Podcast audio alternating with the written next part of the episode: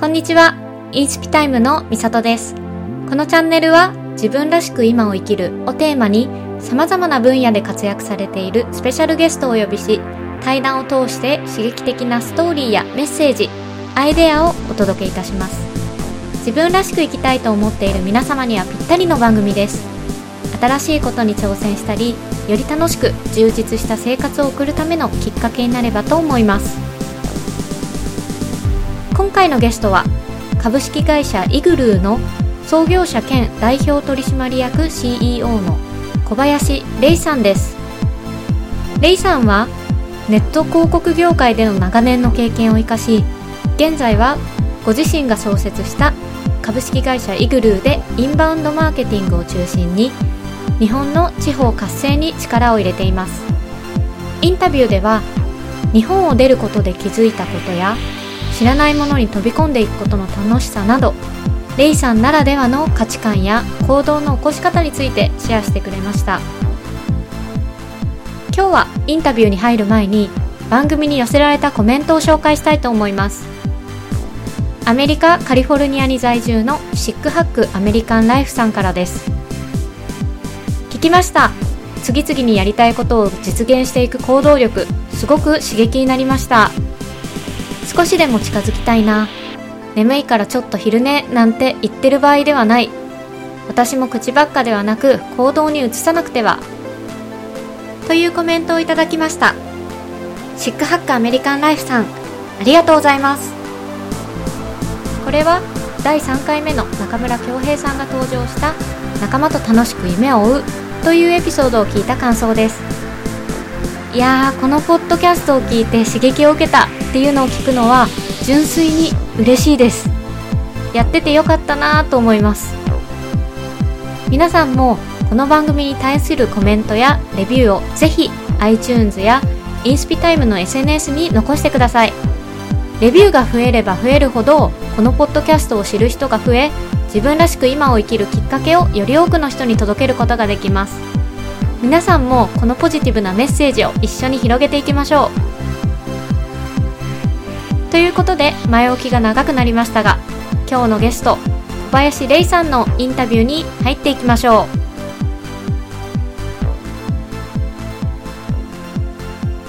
う。はい、今日は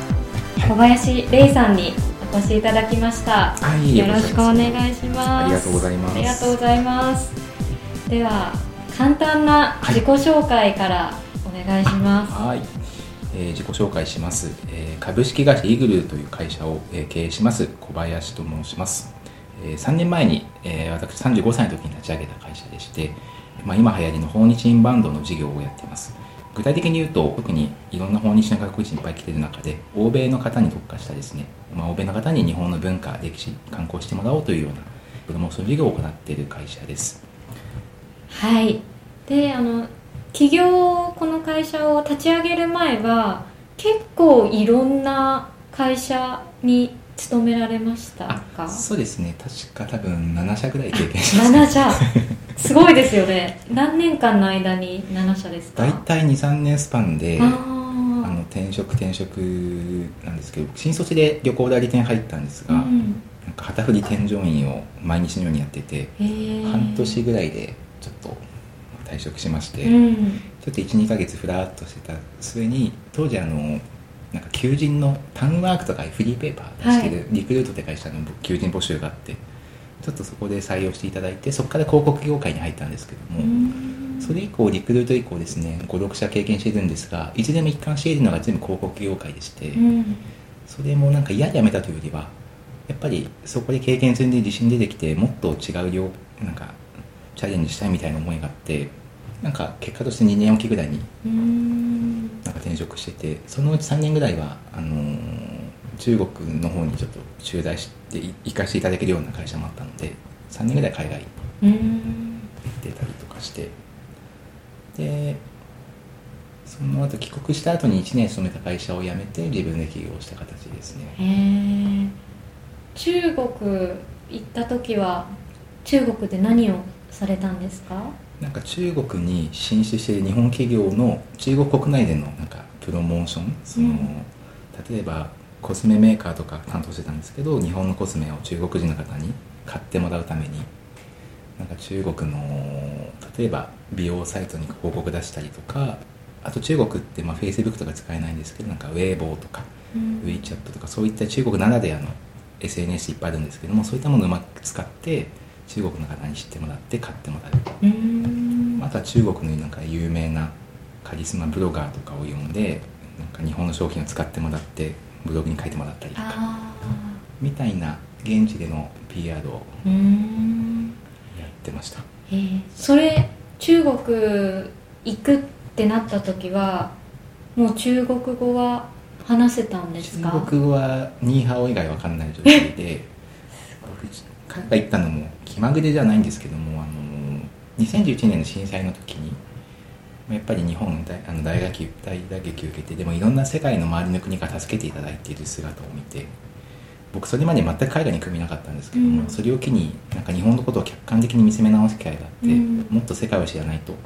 このままだとなんか日本に生まれてたらなんか残されるのは怖いとかもっと世界を知りたいっていうのがあって国はどこにもよかったんですけどもちょっといろいろそこで合格できないけど海外に行かせてくれる会社を探してたらたまたまあの中国語できなくても現地に行けないで行かせてくれる会社があったのでそこに転職してその会社に入社して1週間後にはもう中国に飛ばしてくれて。おおすごいスピード感ですね。ごいスピード感ですね。それで向こうでもあの中国語初めは分からないけどちょっとずつ勉強して。そうですね。まあ単純に現地で、まあ、中国人の好きな女の子ができて まあそれで頑張ってって感じですかね。へー。ただあのビジネス中国語は全然なんですけど、まあ、日常は変わらないぐらいには、まあ、3年ぐらい住んでたんですが、ん。なんかカルチャーショックとかありました？やっぱり。なんか僕逆にいい意味で期待を裏切られてですね。うん。行く前までは中国ってやっぱりなんか汚いイメージとかあるじゃないですか いろいろ聞いてて僕もそういうふうに思い込んでたんですね。ただいざ行ってみると中国の方ものすごい優しいし確かに声でかくてうるさいんですけども、うん。それなんかそれ以上になんかねおせっかいというか面倒見いいというか、うーん。全く知らない人もなんかねすごい気遣ってくれたりとかとにかく人の優しさには感動しましたしご飯も美味しいし、あのーまあちゃんと行くとこ行けば清潔感あるところもいっぱいありますし、むしろ中国人日本にいる時の先入観と違って皆さん優しいし紳士的だしそのギャップにやっぱりなんかびっくりしてだからこそ僕今の会社もやってるんですけどもなんか日本に閉じこもってて先入観だけで海外知らないと人生もったいないなと思って。逆に中国は中国でやっぱり日本が日本に対するあの情報とか知識もやっぱりやっぱなんか逆に勘違いしてるところもあったりとか、ぱりお互いにやっぱりなかなかあの中国人日本人って、まあ、近いようで遠いというかやっぱり現地に行かないと分かんないこと多いじゃないですか。僕それ感じたので今の会社では、えーまずは日本の本質的な部分をもっといろんな世界の人に知ってもらいたいと思ったりとかしたのもやっぱそれきっかけですし、うーん。そうなんですね。えっ、とじゃあその中国で働いてる時にやっぱり自分で何かやりたいなっていう思いがこう湧き上がったというかそういうことですか？まさにそうでしてあの僕のたまたま周りかもしれないんですけど、まあ、中国で出会った日本人中国人の友達結構起業家多かったんですね、うん。逆に言って起業するのが当たり前のような周りの友達が困いたので僕もなんか自然と確かに自分でやった方がスピード感もあるし、まあ、ある意味責任もあるけれども自分のペースでできるしちょっとやってみたいなと。うんいうのが中国にいる間にうん。思いだったと。ただ帰国した後に1年間だけ会社に勤めてるんですけどそれはもともと企業割りで就職した会社であの本当にドベンチャーにうん。日本に帰って就職したんですけどなんかサービスの立ち上げっていうのを一からやらせてくれる会社に入ってでその会社にもあの、まあ、1年2年したら起業するってことも伝えたことを前提で入ったので、うん。まあ、あの1年ぐらいやって自信もついたので、うん。もうやろうえー。ということで起業したってう。いうん形ですね。やっぱりそのさっきおっしゃられた周りに起業家が多かったっていうの、すごい環境って大事ですよね。かなり、あの人生環境に左右されますよね。なんか本当に僕はそう思っててやっぱり付き合う人っ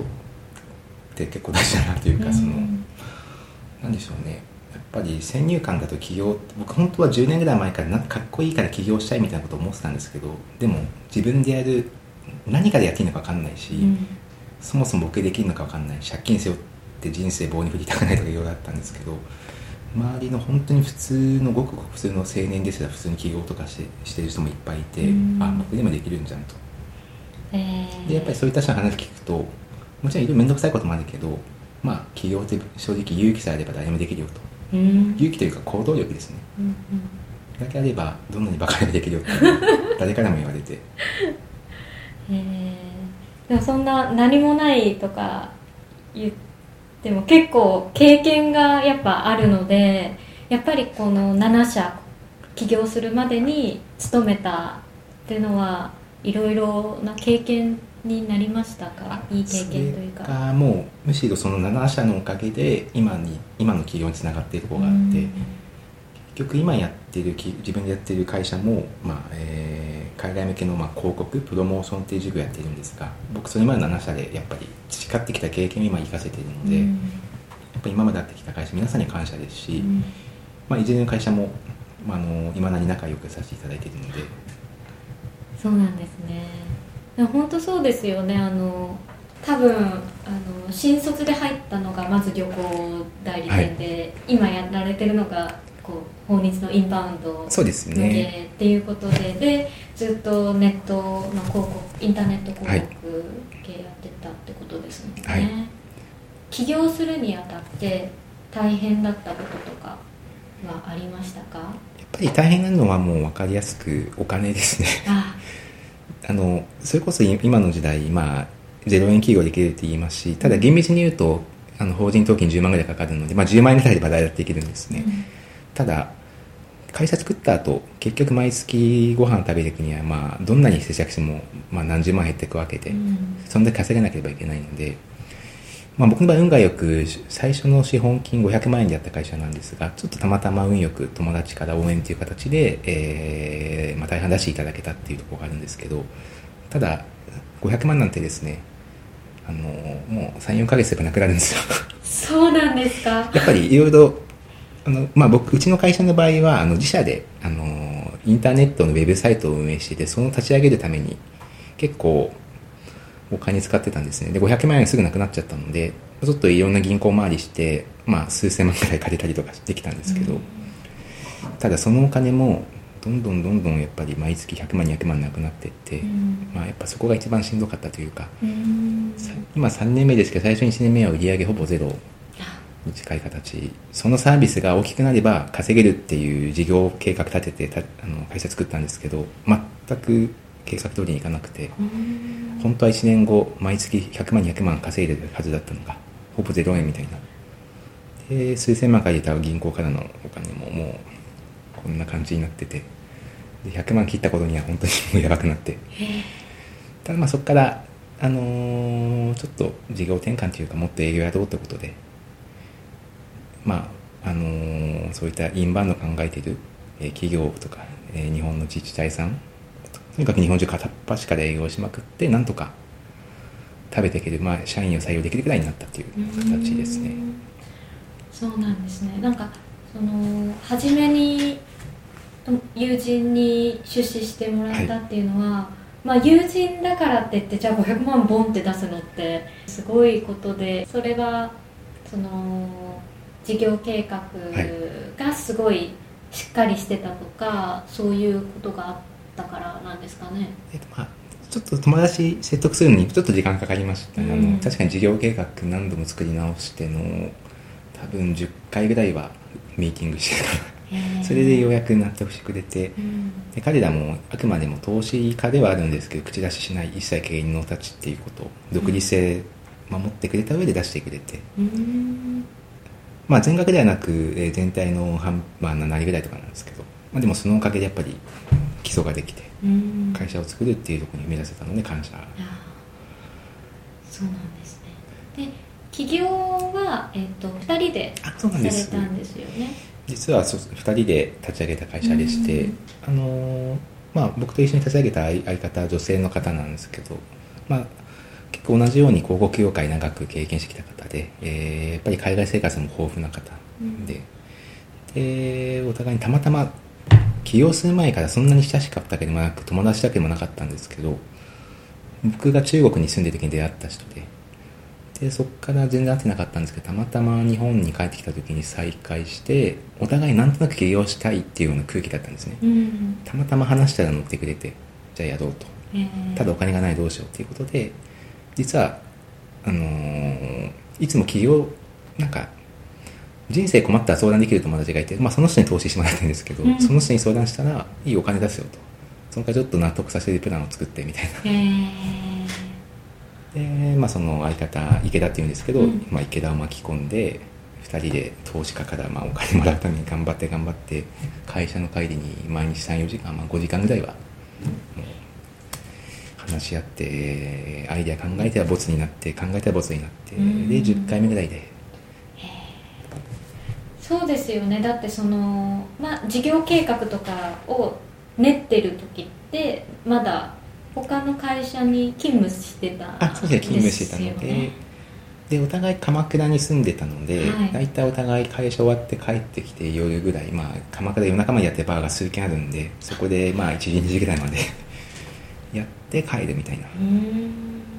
辛くなかったですか？あでももう夢が近づきたのでワクワクしてしょうがなくてむしろなんか早く会社辞めたいと。うん。早くも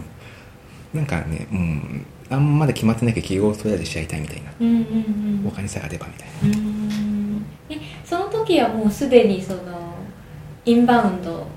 やるっていうのは話がこう合ってたんですか？あ二人で。そうですね。もともとやっぱお互い海外生活があったのでしかも広告業界にいたのでやっぱり海外の方に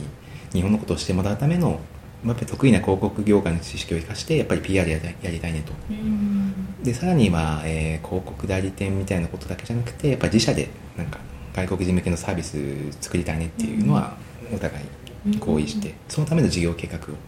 えー。それが最初は結果として今欧米の方に特化した日本の観光情報サイトを運営しているんですけど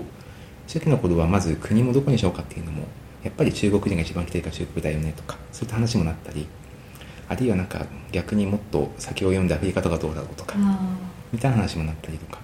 あとまあ競合調査もしましたけども観光サイトなんて今いっぱいあるから観光だと差別化できないから極端な話例えば LGBT に特化したものを作ろうとかみたいなそういったアイデアも出たりとかうん。したんですけどまあいろいろ競合調査もした上でえーまあいわゆるやっぱインバウンドって今伸び盛りな領域だしその中でも欧米って実は全然ですね欧米に手を出してる会社ってほとんどいなかったので。あそうなんですか。ちょっと意外ですねそれ。もう何百社っている中でその9割以上があのアジア向けそのやっぱり中国台湾韓国香港やっぱ日本に一番来てるのって東アジアの方なのでそこに対して PR やってる会社ってもう山ほどあるんですけど、欧米って全体の訪日客2割もいないぐらいなんですけどそこに対してやっぱやってる会社ってほとんどいなくて、うん。本当に10社もいないぐらいかなと調べる限り、うん。なんで多分ここでやったらもうブルーオーシャンというか勝てるんじゃないという。うん。元をやったら、まあ、結果として今一応欧米のインバウンドの、まあ、中では比較的、まあ、そこそこまあ知名度が上がってきてるかなっていうところは、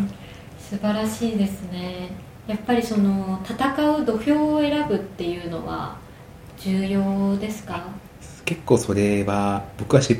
そうですねあのーそれは結構重要かなと思っててですね。まあいろんなやり方あると思うんですけど、うんやっぱり資本力ないようなちっちゃい会社にとってはもうお金なんてすぐなくなるんで僕の場合はとにかく伸びてる業界の中のブルーオーシャンっていうのをうんうん。インバウンドっていうとやっぱり伸び盛りでも、うん。その中には競合もいっぱいできる。その中でもなんかちょっと穴を見つけようという。うん。えー。それって別にまあ国として欧米っていうのをたまたまうちとしては見つけたんですけど別に国じゃなくても例えば今もうね着物寿司とかそんなお酒の紹介するサイトとかいっぱいありますけど、うん、例えばなんだろう。例えば錦鯉に特化したサイトとか全然ないなとか。うん。あると思うんですけどなんかまあ何かしらどこも手つけてない領域でそこそこ市場がありそうなものを見つけるっていう感じですかうね、ん。でそのやっぱ欧米を選んだのがハマったというか。それも最初はまあ1年は無収入でしたけど、うん。ただやっぱり欧米の市場を信じていろいろやっぱり市場調査したらやっぱりパイも大きい割にどこも手出しないんでやっぱそれを銀行とかに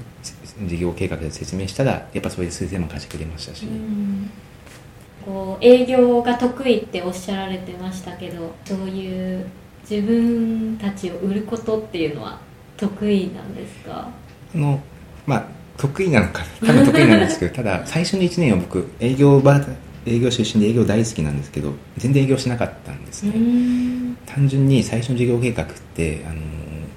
まあ、さっき言ったその自社でメディアを作ってそのメディアを大きくして広告収入を得ようっていう計画だったのではい。とにかくそのメディアを大きくする運営することだけにやっぱお金使ってきたんですね、ただ資金がつきそうになった時にこれじゃまずいと思ってとにかくまずはもうとにかくお客さんがやれたものだったら何でもやるからってことでもう片っ端から営業しまく飛び込みでやりまくったんですね、そしたらまああのまあ、売り上げが徐々に上がり始めてきて例えば簡単な翻訳みたいな10万円ぐらいの翻訳みたいな受注したりもあるしあとやっぱもともと広告代理店出身なんであの、まあ、海外のなんか、うん有名なメディアに広告出す、まあ、そういう広告代理業みたいなところとかで受注したりとかして、うんまあ、それでなんとか実績結び上がってきてある程度自治体さんから信頼も得られてきて、まあ、お客さん増えてきて。お客さん増えてくるとまた新しいなんか相談事も増えてくるのでじゃあ作っちゃえってことで結構今いろんなサービスの幅も広がってきて、うん。っていう。え今どういうサービスをやられているんですか？大きく言うと3つあってですね、はい。今まあそうは言ってもあの最初に言ったまず自社メディアうん。なんかボヤポンっていう名前のなんか今、はい。訪日観光サイトを運営してて大体今月間、まあ、20万ぐらいのアクセスあるようなサイトなんですけど、まあ、そこの広告収入っていうのが大体売り上げの半分ぐらい。うん。であとの半分はあの、まあ、翻訳とかパンフレットとかサイトの制作したりとかみたいな受託もするしあとはやっぱもともと得意だった広告代理業っていうところで結構今お客さんから引き合いが多いんですけど、まあ、欧米の有名な旅行雑誌に広告出したいとか、うん。なんか有名なブロガーさんを日本に呼びたいとかみたいなそういうなんかアレンジをうん。やっていてそこの売り上げが今すごい伸びてて多分もしかしたら多分今年それが一番大きくなると思うって感じですかね。そうなんですね。なんかその海外のブロガーさんとかを見つけたりとかってもうなんか未知の世界なんですけど。なんかそれもですね、まうん。あ、そのうちの池田が、まあ、結構もともとなんかヨーロッパオーストラリア北米とかにそのメディアさん関係のネットワークがあったのでうん。基本的にうちの池田が今年の3分の1以上は現地に行ってるんですね。あで直接いろんなメディアさんブロガーさんと事前にアポ取って会って仲良くなってみたいなやってるのとあと今何人か欧米人のえーアシスタントもいまして彼らが結構あのーなんでしょう海外のブロガーメディアとアポ取ってくれてうん。商談とかセッティングしてくれてうん。結構サポートしてくれる欧米人のスタッフもいるので、えまあ、泥臭い気ですけど面白いですね、ーじゃあ営業とかそういうコネクション作ったりとかって本当に重要逆にもうそれが全てなとこもあるので、うん。だから最近だと積極的になんかあのヨーロッパとか行くとなんかいろんなブロガーさんが集まるブロガーサミットみたいなイベントがあるんですね。そんなのがあるんですか？今年も4月フランスだってうちもそこにブース出してきたんですけど、うん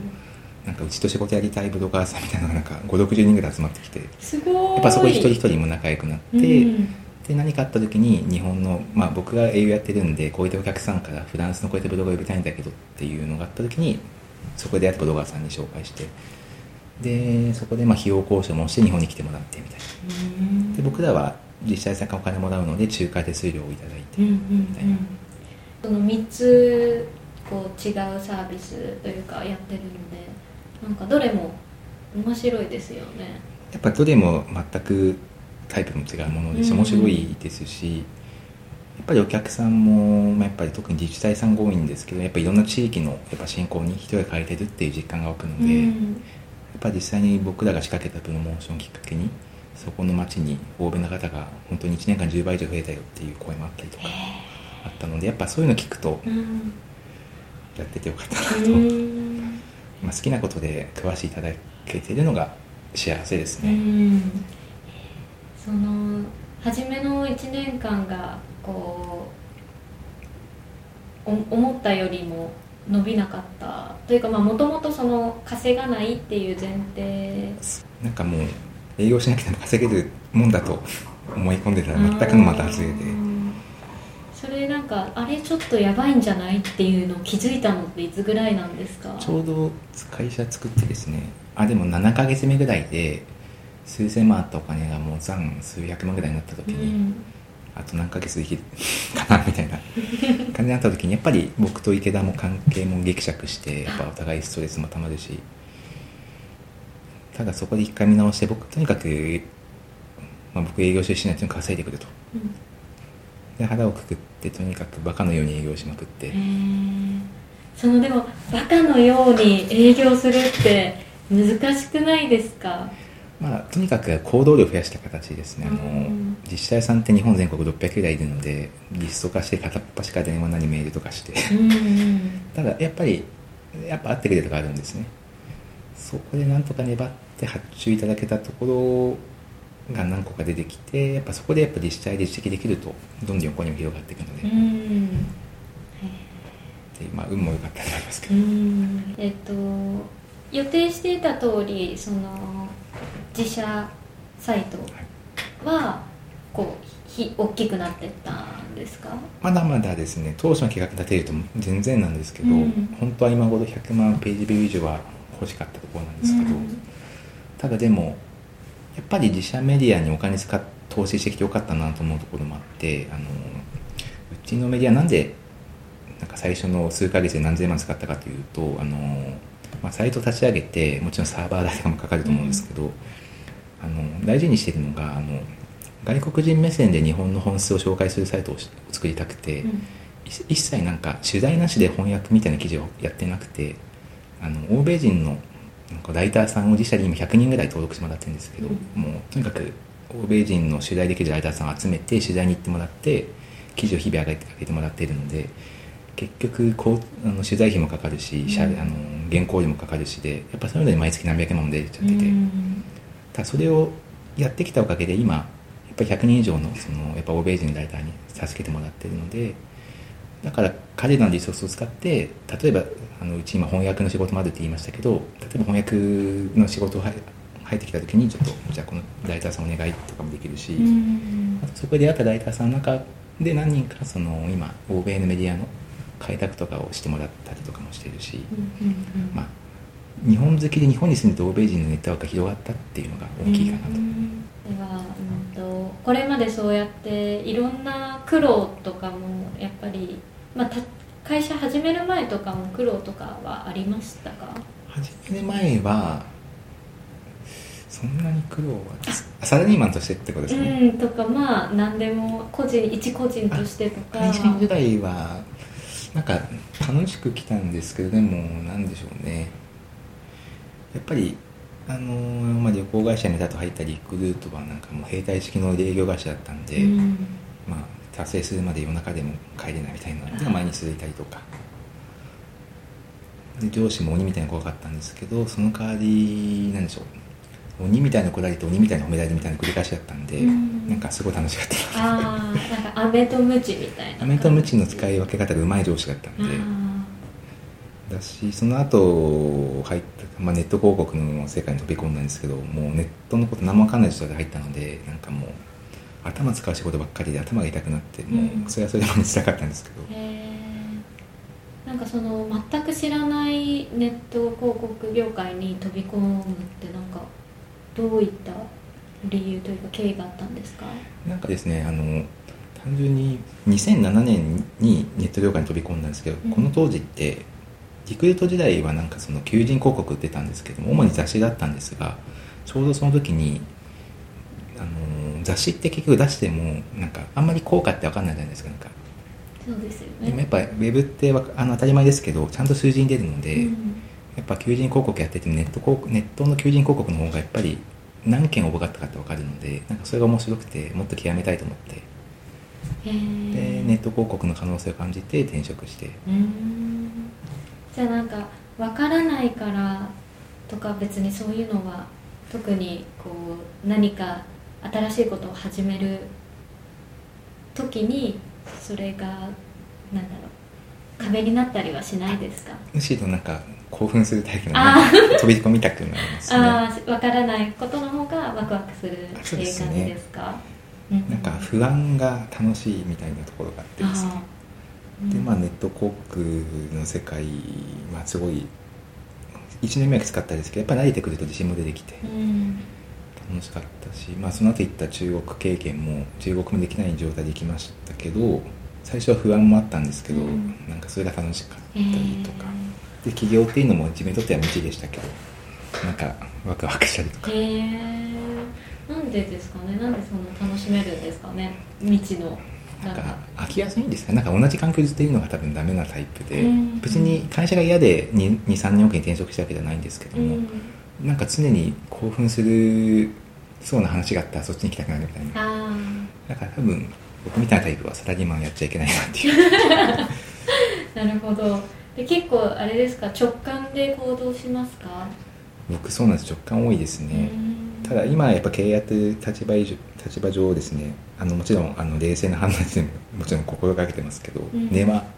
直感だし常に新しいことを飛び込みたいっていうタイプ。うん。なんで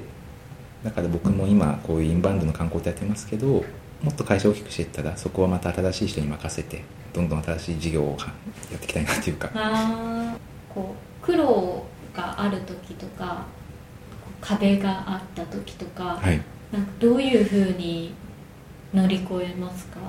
苦労と壁があった時は、うん。例えばそのん。1年目思ったようにいかなかったじゃないですか、まあでも普通にじゃあ営業するかって切り替えていくんですか？まあやっぱり死ぬほどきつくうんやっぱねなんか何千万とか借りるとプレッシャーもあるしよ、うん痛むんですけどなんかでもまあ最悪借金背負って倒産しても破産すればいいじゃんみたいなっていう楽観的な考えもあったりあとはお酒の力でごまかして、でとりあえず動いてみようと。うん。まあす会社潰れても今の時代首つなくてもいい時代なんでっていうような気持ちですね。うん。でも実際そうなんですよね。プライドさえ捨てれば別にあの何千万借金背負ってもやっぱり生産してしまえばもう借金ゼロにしてリスタートできる時代なんで、うん。プライド捨てるってでも結構簡単なようで難しいですよね。やっぱなんか自分に対するプライドはぜなんか本当無意味だと思っててですね、うん。特に起業しているとやっぱりなんか上から目線のお客さんも多いですしあとうち結構大大手代理店とか大きい会社からあの下請けで仕事を受けることもあるんですけど、やっぱなんか丸投げばっかりとか。でも自分の会社のことを考えたらやっぱり受け受けるべきだし自分の会社にプライド持ってるんだったらそこってもうちゃんとやるべきだと思ってるんですけどうんなんだろうねあのまあなんか自分のか自分の個人に対するプライドは本当にもう不要だと思っててでもうん会社に対するプライドは大事だと思ってて、会社にプライド持ってるんだったらこれってだからもうねなんか嫌なことがあったらその人のことなんか怒鳴ったりとかそういうことは大体できるんですけどそこを我慢していかにやるかみたいな。なんなんて言うんでしょうね。なんかうん。めったなことで起こんないというかあ起こることで生むものって何もないのーで、うん。会社員時代はやっぱり丸投げされたら怒ってましたし、うん。こういうやり方とか気に食わないんでこう書いてくださいみたいなこと言ってたんですけど、うん。そんなこと言っても人っていいいい思いいい気しないし、うん。まあ、自分も我慢して相手ももっと満足させてなんかまあ、まあ、なんでしょうね。感情コントロールというか。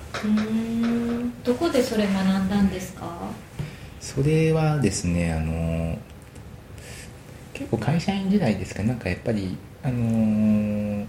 中国行く前に入ってて、まあ、広告代理店に勤めてた時に、まあ、部下も持ったんですけどやっぱり自分ができて部下ができないことだしなんか片っ端が怒ってたんですね。うん。あとはもう自分が正しいとも価値観ばっか押し付けてた感があってそれだと人動かないし、うん。その時まあたまたま出会った「まあ、人を動かす」って本。うん。なんかまああのある名著があると思うんですけど、まあ、あの本を読んでなんでしょうね。なんかなんか自分の価値観に反することをしてた人がいても自分の感情むき出しに怒るだけだと人って出て動かないっていうのはやっぱり感じたしその人がどうやったらやりき出すだろうっていうのをすごい考えたりとか。まあ、それって部下に限らずお客さんでもそうですし、うん理不尽なことを言われたとしてもでもでも自分のいなんか言い方とか行動一つで多分お客さんをもっと気持ちよくさせることにできると思ってるので、うん。とにかく自分はめったなこと起こらないと、うん。怒ったらおしまいだと思ってるんで。うん。思ったのがその本を読んであの実際にそれを実践したことがすごいですよね。やっぱなんか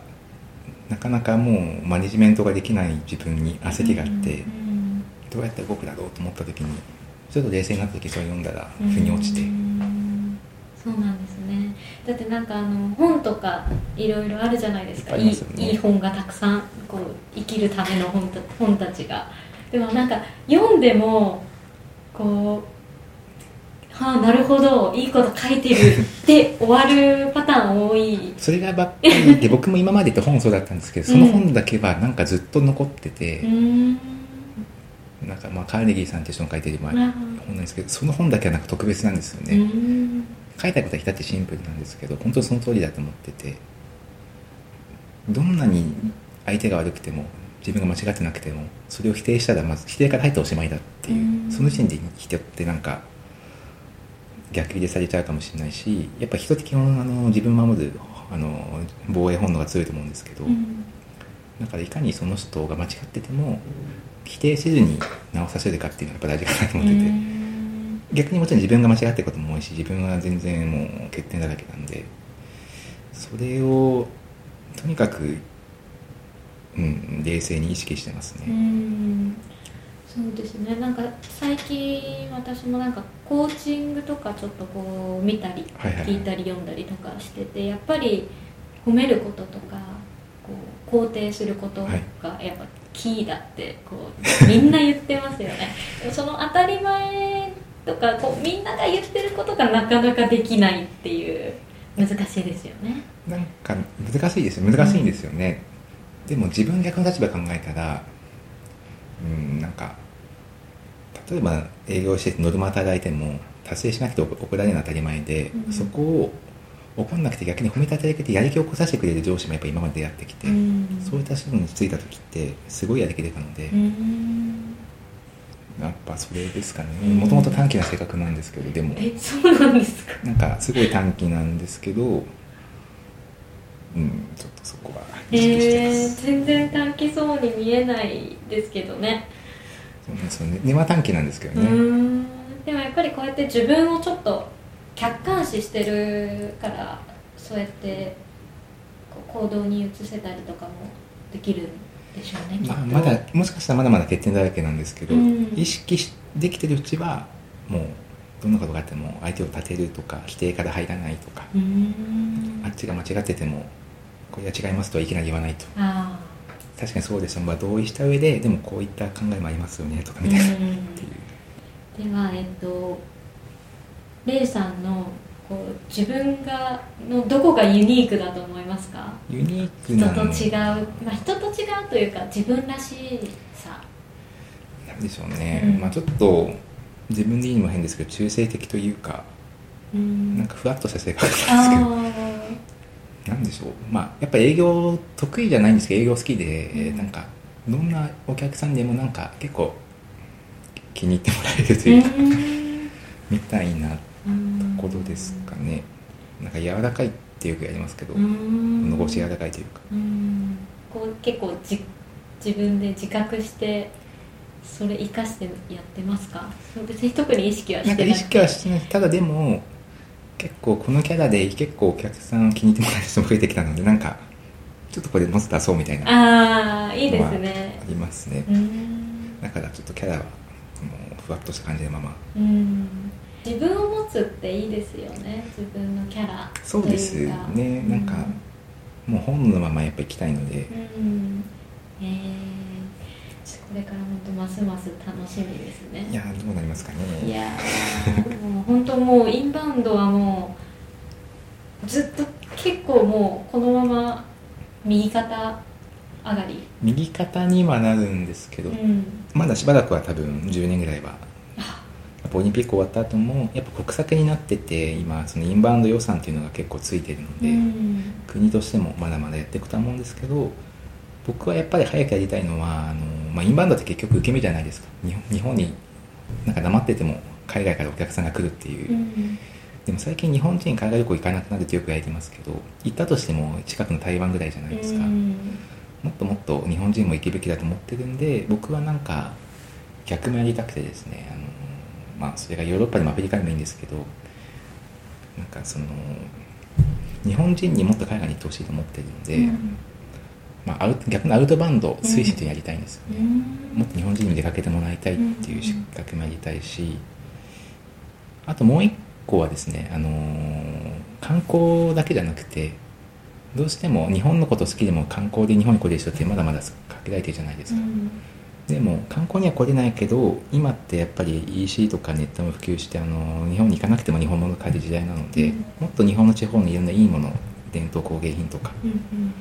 えーそういったまあアニメとかそういったものだけじゃなくてそういった日本のいろんな文化とかを、えーいろんな世界中の人に知ってもらって買ってもらえるような仕組みも作りたいなと。うん。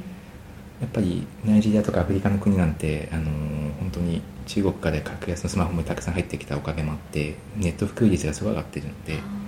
1.8億人がいるナイジェリアが皆さんもスマホ使ってるんで。えそうなんですか？だからそういった方が日本になかなか来れなくても日本のものは買うことはできるわけで、そういった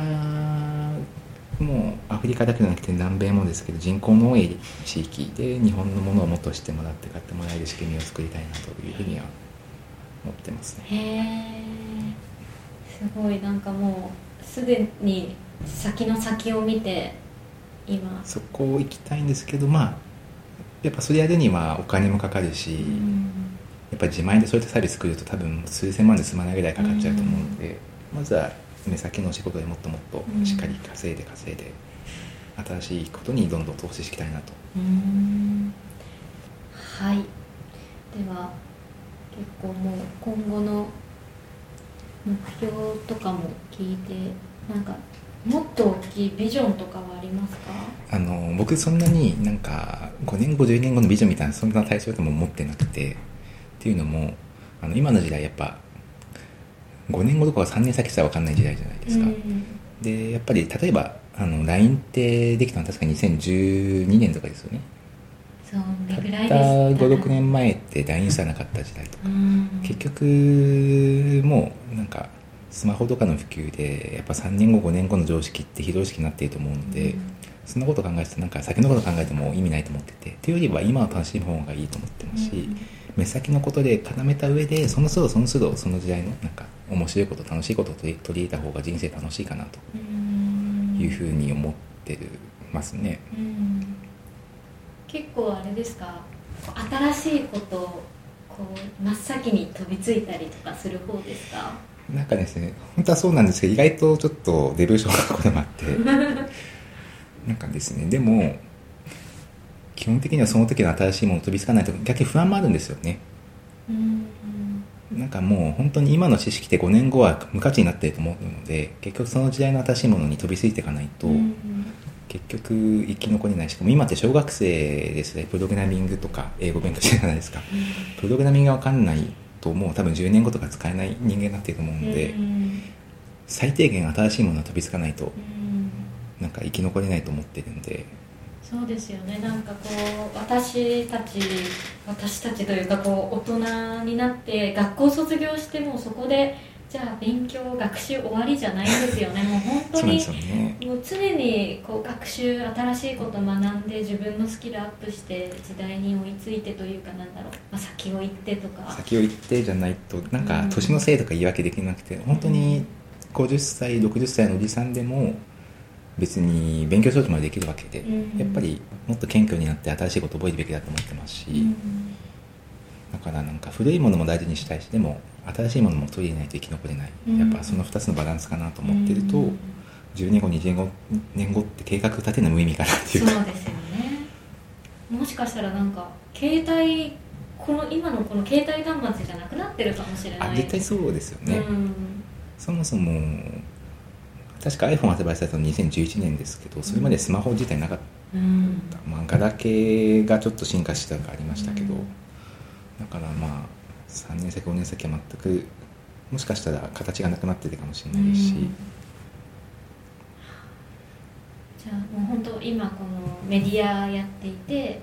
こう文字を読むことすらなくなるかもしれないですそれもありますすね。もう多分パソコンなんて化石になると思いますし。うん、うわーなんか考えられない今の大学なんかやっぱりたまに大学生と話すとやっぱうん。パワーポイントエクセル作れない人いっぱいいますし、あそうなんでパすか？ソコン開いたことがないからキーボード打てないって人結構いるんですよね。な何何どうしてるんですか？基本はもうスマホとかああいうスマートデバイスで、まあ、iPad とか iPhone とかそういうのに全部完結しちゃう。そあそうだ。なんかつい最近誰かがあの、まあ、知り合いが子供がもうキーボードが打てない。あの携帯とかであの録音？はいはいはい。録音？じゃないあの話してタイプしてくれるやつ。ああはいはいはい。えっ、と何でしょうね。シリじゃないけシどシリの進化版版みたいなのありますそうよね。それを使うからもう子供がこうキーボードをタイプできないって言ってましたね。でもそういった人が大人になってくるともうキーボード打てない多分文字も書けなくなりますよね。読めるけど書けうない、ん。僕も漢字で忘れちゃいましたし、うん。本当そうですよね。だからそれもあって本当に1年単位で本当にあ常に今知っている知識がもう無無価値になるのがやっぱ怖いんですよね、うんだからそういったのやらなきゃいけないしそういった意味ではもっといろんな世界見ないとやっうん。ぱりもう日本人の価値がだんだん差別化できなくなってきてるのでさっき言ったナイジェリアなんてあの人口で皆さんも一気に飛び越してもうスマートフォン社会になってるんで、うん。本当そうですよね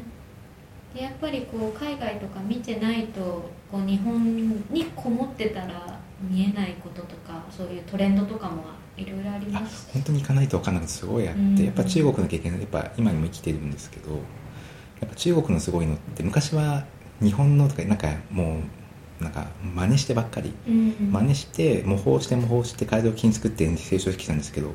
今って中国むしろもうゼロから生み出せる技術がついてるんで、うん。むしろ中国が作った技術を日本が2番煎じで真似するようなこともあったりするんですよ。うん。結構あれですもんね。日本ってそういう真似して性能のいいものを作ってってこれまでやってきてやっぱりこのゼロから生み出す力が日本はどっちかというとまあ既存のものを改良するっていううん。きますよね。で中国もその目標が上がってきてむしろ今中国はゼロから生み出せる国になってるし、うん最近だと TikTok ってアプリしてますあ。僕は使ってないんですけど。すごい結構みんな使い出してますよね。あれもみんな結構知らない日本人も使われて中国のアプリなんですよね。そうなんですね。でも皆さん普通に中国のサービスを普通に使ってうるんものまねではなくむしろ中国のものを知らない間に使ってるっていうのも、まあ、そういうのも例えばですけど。うん。なのでまあ常に危機感はあるしそういった意味では企業って一番実はリスクがないなと思ってて。うんなんか会社に頼んなくてやっぱ自分の腕一つで一応まあ勝勝負できるというか、うんやっぱり本当になんかこうどんどんテクノロジーが変わったりとか AI がすごい発展したりとかしてやっぱり今ある職業がなくなるとかいう時代ですそうですよね。ねもう絶対10年後にはないとか。ほとんどなくなりますよね。だからなんか会社何々会社の花本です。じゃやっていけないなんかもう個でやっていかないといけないやっぱそうですね。会社っていうよりはこうかもしれないですね。うとか。何ができるのかとか、うん。でもやっぱりそうやってレイさんみたいに会社を持ってたらそういう子たちをいし子たちを集めて一緒にやっていけるっていうのがすごい。やっぱりその都度そのやっぱ自分一人だとできることが限られるので、うんちょっとコンタクト外れてきましたあ大丈夫ですか、はい、大丈夫かな。なんか違和感が。でも多分大丈夫か。すいません。大丈夫ですか、全然大丈夫です、うん。